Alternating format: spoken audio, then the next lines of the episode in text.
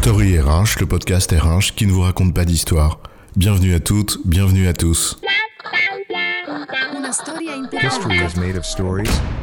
Dans cet épisode, nous allons parler de ce qu'on appelle des externalités et nous interroger sur la nécessité de leur prise en compte par les entreprises. J'ai lancé un super business chef. C'est le putain de concept, The Killing Product. T'as plus de beurre pour faire ton dîner. Et hop, je t'en livre en moins de 20 minutes. Tu regardes ta série, tu kifferais des friandises, pas de problème.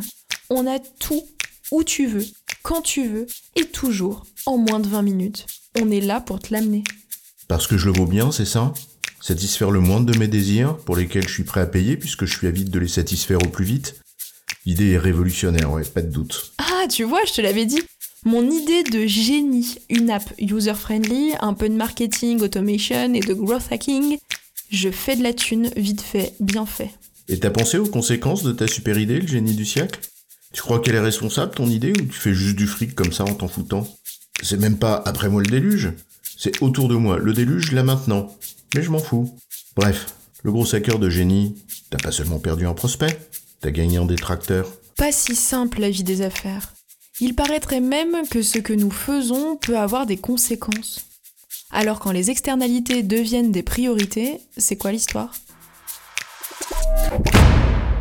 Les externalités. Revenons un instant sur ce que c'est. En fait, c'est une notion ancienne qui date de la fin 1800 avec Sidwick et qui a fait l'objet de très nombreux travaux depuis. En substance, une externalité, c'est une conséquence de ce que fait un agent économique sur un autre, sans que ce dernier ne l'ait demandé ni n'en obtiennent une quelconque contrepartie. Il peut donc y avoir des externalités positives comme négatives. Les négatives, on les imagine facilement. Le producteur de bouteilles d'eau, par exemple, qui pompe tellement sur une source naturelle que les pisciculteurs dont les bassins en dépendaient, plus bas, dans la vallée, sont en faillite.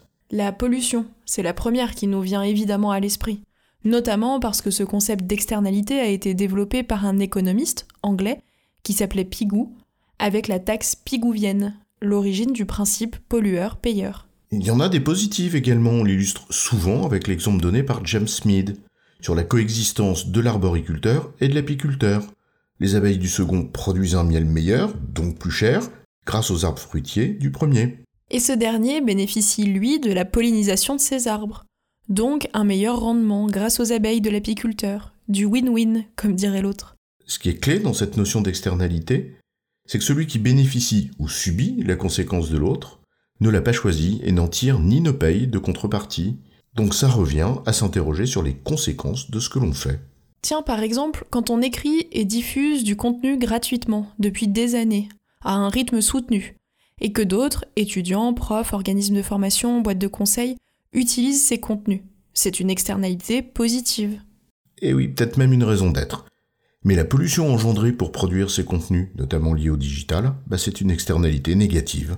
Or ce mot, par le caractère neutre qui est le sien, ce qui est au demeurant normal puisqu'il désigne un fait qui peut être soit positif soit négatif, peut aussi avoir un côté un peu édulcorant, mais c'est une autre affaire.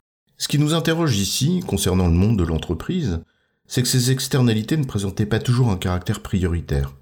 Certaines d'entre elles, oui, bien sûr, dès lors qu'elles constituent un vrai risque identifié, important, qu'il soit financier, juridique ou surtout pénal, bien évidemment.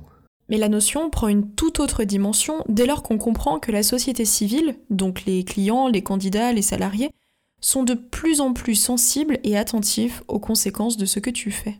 Dit en d'autres termes, les parties prenantes, y compris les actionnaires, sont en effet de plus en plus soucieuses de cette responsabilité à l'égard des tiers, de la société civile et de la planète dans son ensemble. Il s'agit bien sûr d'abord d'une question morale, à savoir celle de la responsabilité de la personne morale.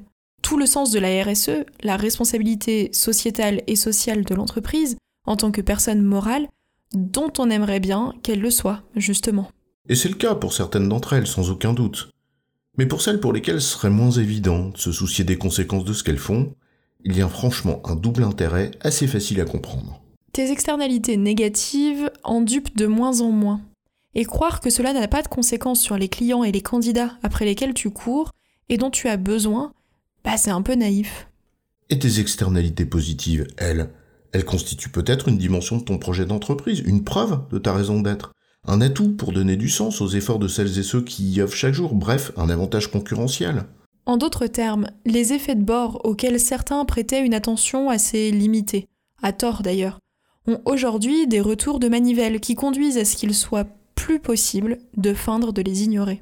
En résumé, l'activité d'une entreprise génère inévitablement des conséquences externes sur la planète, la société et les autres agents économiques. La première raison de s'en préoccuper est morale.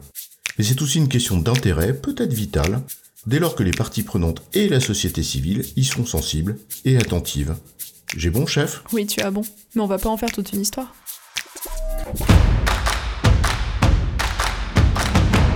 Story RH, le podcast RH qui ne vous raconte pas d'histoire. Retrouvez tous les épisodes sur storyrh.fr.